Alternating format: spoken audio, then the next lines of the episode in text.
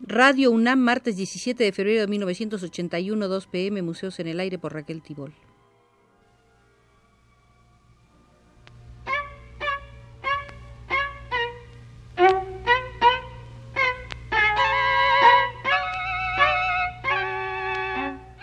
Museos en el Aire.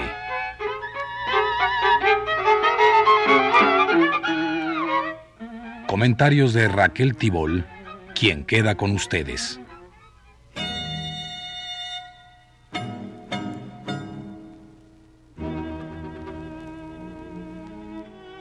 Les propongo visitar hoy el Museo de la Estética y en él la sala dedicada a Alberti, el precursor de Leonardo da Vinci y primer teórico del clasicismo.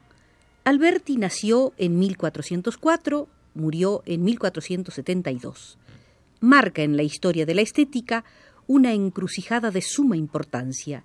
Se opone a la estética medieval y revoluciona el pensamiento de la Italia que entraba de lleno en la etapa renacentista. La suya fue una estética de la perfección. Racionalista, identifica lo bello con lo perfecto. En el pujante ambiente florentino del siglo XV escribió tres obras. De las estatuas de 1434, elementos de pintura de 1435-36 y de la pintura de 1435. En 1452 concluyó los diez libros de su De Re Edificatoria, el cual apareció impreso hasta 1485. Alberti fue un arquitecto que no practicó ni la pintura ni la escultura, de ahí que la labor teórica de su madurez la haya dedicado a la arquitectura, pues antes de escribir su tratado edificó el Palacio Rucellai y el Templo de los Malatesta en Rimini. Pero ¿qué era la belleza para Alberti? Era una cierta conveniencia razonada en todas las partes. Es la armonía y la perfección. Según sus propias palabras, la belleza es una cierta conveniencia razonable mantenida en todas las partes para el efecto a que se las desee aplicar, de tal modo que no se sabrá añadir, disminuir o alterar nada sin perjudicar notoriamente la obra.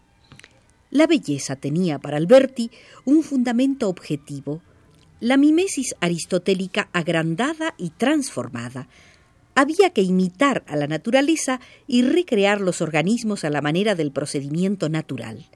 Alberti consideraba que se puede conocer verdaderamente lo bello. Este conocimiento rebasa el sensualismo y el impresionismo de los gustos. Hay una racionalización del gusto en el juicio estético, una reproducción en el creador del proceso de la naturaleza que actúa como el gran ser viviente. Para Alberti, la organización de la obra de arte y la sumisión a las leyes es lo que define la estética, construida sobre un elemento de vida y un elemento de orden. En el clasicismo, el elemento ordenador será llevado a su desarrollo pleno, pero no se trata nada más de imitar la naturaleza y repetir las cosas, sino que la imitación debía contener la fuerza creadora.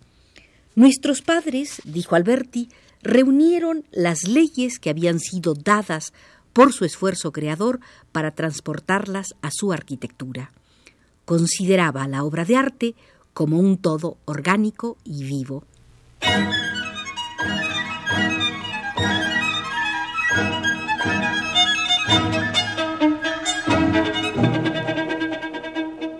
pensaba que en arquitectura no se trata nada más de la obligación de construir, tampoco de la necesidad que nace del programa, sino de un placer en sí y para la vista, la delectación.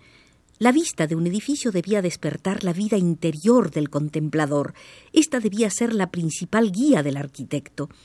La vida reaparece en el arte debido a que cada perfección hace del arte un ser único la vida queda salvada en el arte gracias al gusto por lo concreto. La fase última en el desarrollo de la arquitectura es el número que se resuelve en módulos y relaciones. La teoría de los números y las proporciones no tardó en hacerse preponderante.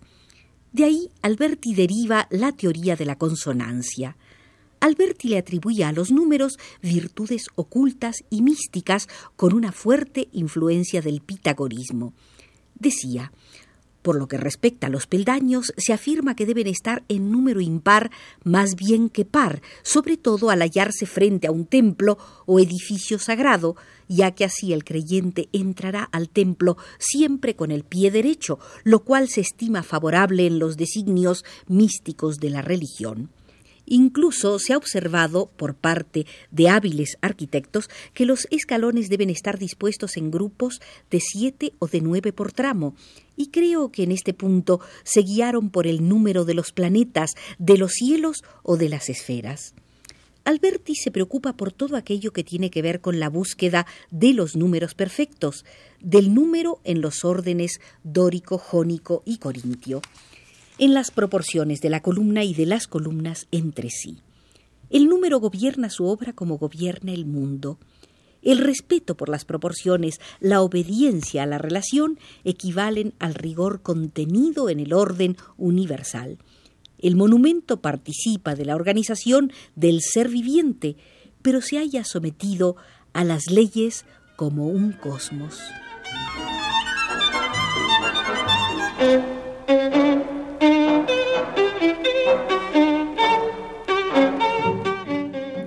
Alberti le preocupaba el sentido melódico de la línea o de la disposición de las masas, lo mismo que la posición del conjunto y la repartición, es decir, la posición respectiva de todos los elementos. La armonía de lo bello de que hablaba Alberti muestra el elemento de vida, el arabesco, lo cualitativo inexpresable.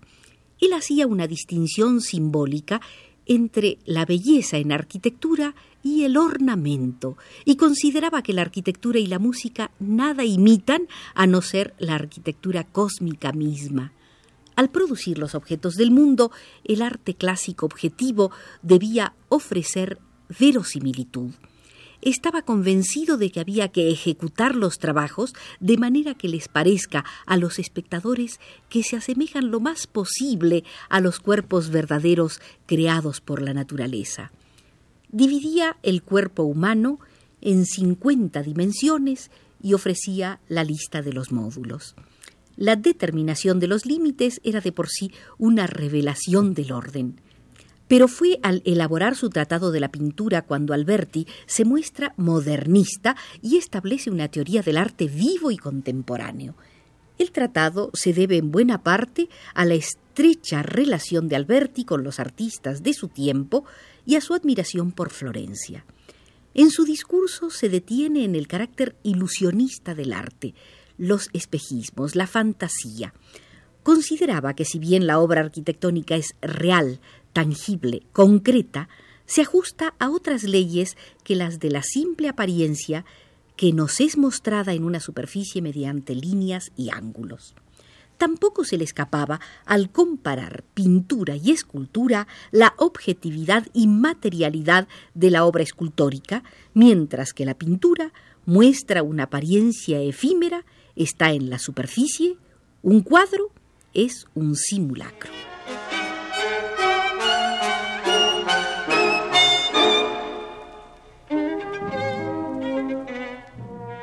Los elementos analizados por Alberti en su tratado de la pintura fueron la perspectiva y la óptica, las condiciones especiales de la belleza en el arte de pintar y las cualidades morales del artista.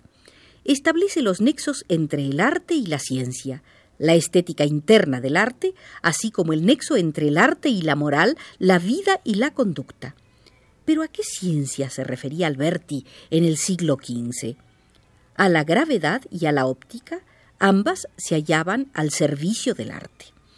La gravedad es un elemento esencial en la arquitectura, mientras que la óptica, con la teoría de la perspectiva, es una ciencia exacta que para Alberti constituye el fundamento de la pintura. Para él, el cuadro era un plano que corta la pirámide visual. Tres son las categorías que establece la circunscripción, la composición y la recepción de las iluminaciones.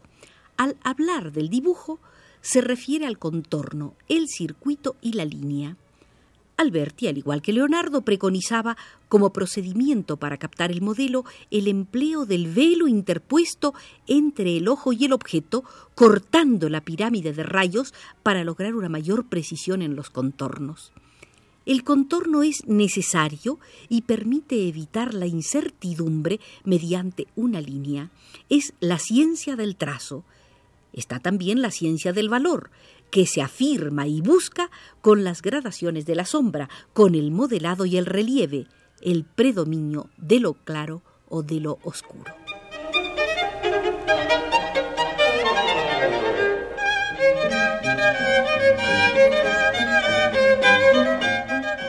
La composición es para Alberti una estética de la disposición. La composición representa asimismo lo esencial de la pintura. Su característica es la humanidad actuante, la historia, y no un cuerpo humano único o coloso. La ciencia de la perspectiva reaparece inmediatamente. Es ella la que instala todos los elementos restantes. Alberti la presenta como base de la composición para la arquitectura con el método de cuadriculado y del recorte para la fuga de las líneas. La historia de la pintura se divide en partes que equivalen a superficies. La ciencia de los valores sirve para afinar los traslapes progresivos y difusos del claro y el oscuro, para proporcionar iluminaciones dulces y sombras suaves. Esta ciencia dispone de métodos propios y utiliza el trabajo de escritorio. La ciencia de los miembros y su disposición es esencialmente para Alberti la anatomía, cuya finalidad es conocer los cánones naturales.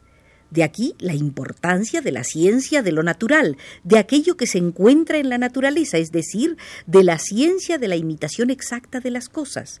La escuela de la naturaleza señala las diferencias de los cuerpos, del anciano, de Hércules, de Ganimedes, las relaciones de los miembros entre sí y con respecto a las acciones del cuerpo, la conveniencia del tratamiento de un lugar y, en fin, el sentido de la proporción media en las magnitudes y oscilaciones dentro de un canon.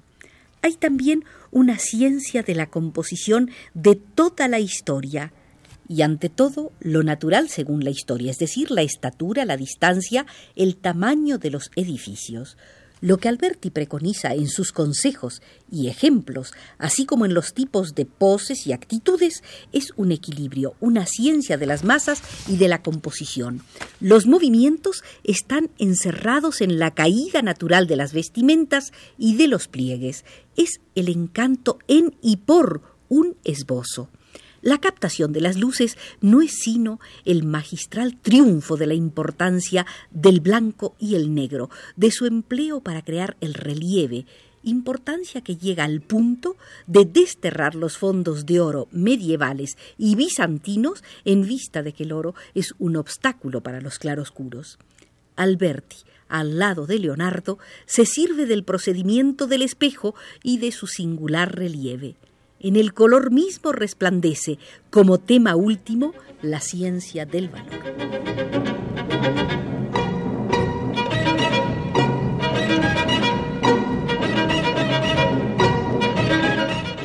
La meta de todas las investigaciones de Alberti se centra por completo en la visibilidad, la composición y la concordancia de las superficies. En él se presenta ya lo que sería característico de toda la estética de la época siguiente, la coincidencia entre el ideal artístico y el conocimiento científico. Alberti es, en realidad, demasiado platónico para no creer en un bello en sí. Incluso hallamos en él un sentido de la existencia no sólo de un perfecto único, sino de un único punto de vista para contemplarlo todo el ilusionismo del arte pictórico, que pudo haber sido maestro de la imaginación, es de hecho un pretexto para hacer ciencia, para dar cuerpo a todas las ciencias transformadas en método para servir a la exactitud. Son tantas las aportaciones de Alberti que la estética renacentista no sería la misma sin su participación. En la historia de la estética se habla por ello de la revolución albertina, cuyo rasgo primordial es su oposición a la estética medieval. La obra de arte no es ya para Alberti una pieza dentro de un sistema cosmológico. No es ya la sirvienta de un dogma, sino que se hace independiente. El arte, al convertirse en una disciplina, hace surgir una nueva estética, un paso hacia lo universal, dejando de ser una colección de recetas de oficio, como lo era durante el medievo.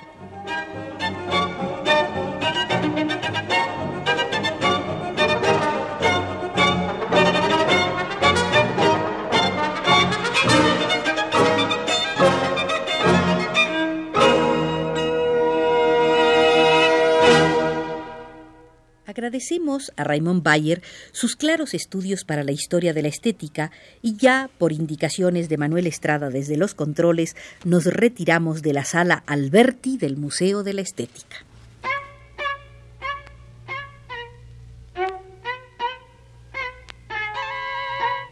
Museos en el aire.